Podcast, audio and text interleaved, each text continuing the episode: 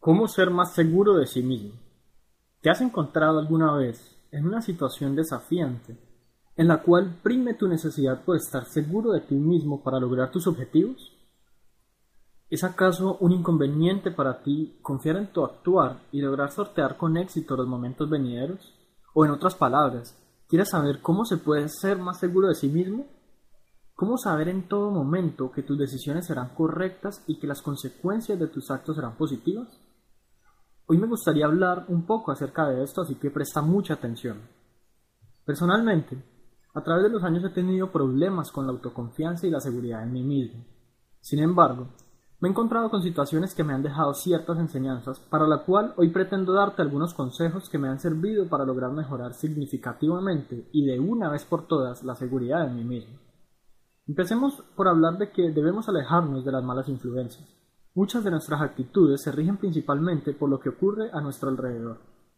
Básicamente, cuando las personas que nos rodean nos demuestran rechazo o agrado, inconscientemente adoptamos ciertas posturas dependiendo de la situación.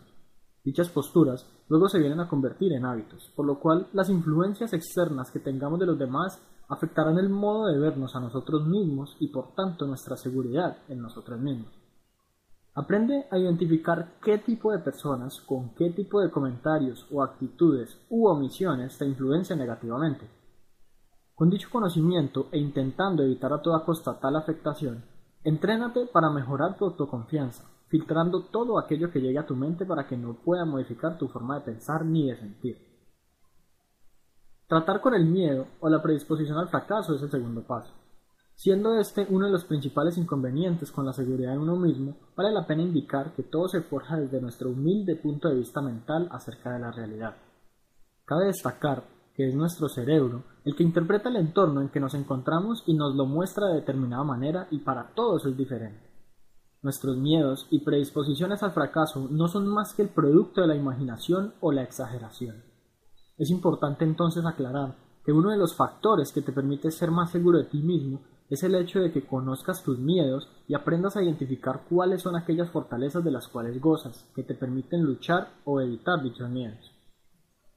No pensar en el proceso sino en el resultado es otra de las consideraciones importantes. Si quieres llevar a cabo un emprendimiento, no pienses en cómo será el proceso durante el cual tomarás el rumbo para llegar al destino, sino que piensa en el destino mismo. Date cuenta de qué tan bueno puede ser el final feliz que te espera al final de un largo y arduo recorrido. Será más fácil imaginarte que pronto llegarás a ser feliz y llenarte de satisfacción que el hecho de imaginar de cómo será duro el proceso para lograrlo. Visualiza el merecido resultado de tus esfuerzos y verás que el camino para llegar a ellos será más sencillo de transitar. Tu seguridad en ti mismo depende de eso. Estarás más seguro si te enfocas en que te va a ir bien finalmente y no si estás pensando cómo será que le vas a hacer para siquiera acercarte a tu meta. Finalmente, observar y aprender. ¿Conoces algún personaje que demuestre seguridad en sí mismo? Intenta descubrir cuál es su secreto, para lo cual puedes utilizar el camino rápido al éxito, que consiste en tomar en cuenta los caminos que han tomado las personas exitosas y aplicarlos en la vida propia cual si fuera una copia textual de una obra maestra. Así, podrás reducir tu curva de aprendizaje aplicando lo que ya le ha servido a otras personas. Conforme mejores tus habilidades y descubras los secretos de quienes han llegado donde tú quieres estar, te será más fácil encontrar el camino al éxito, confiar en ti y aumentar la seguridad en ti mismo.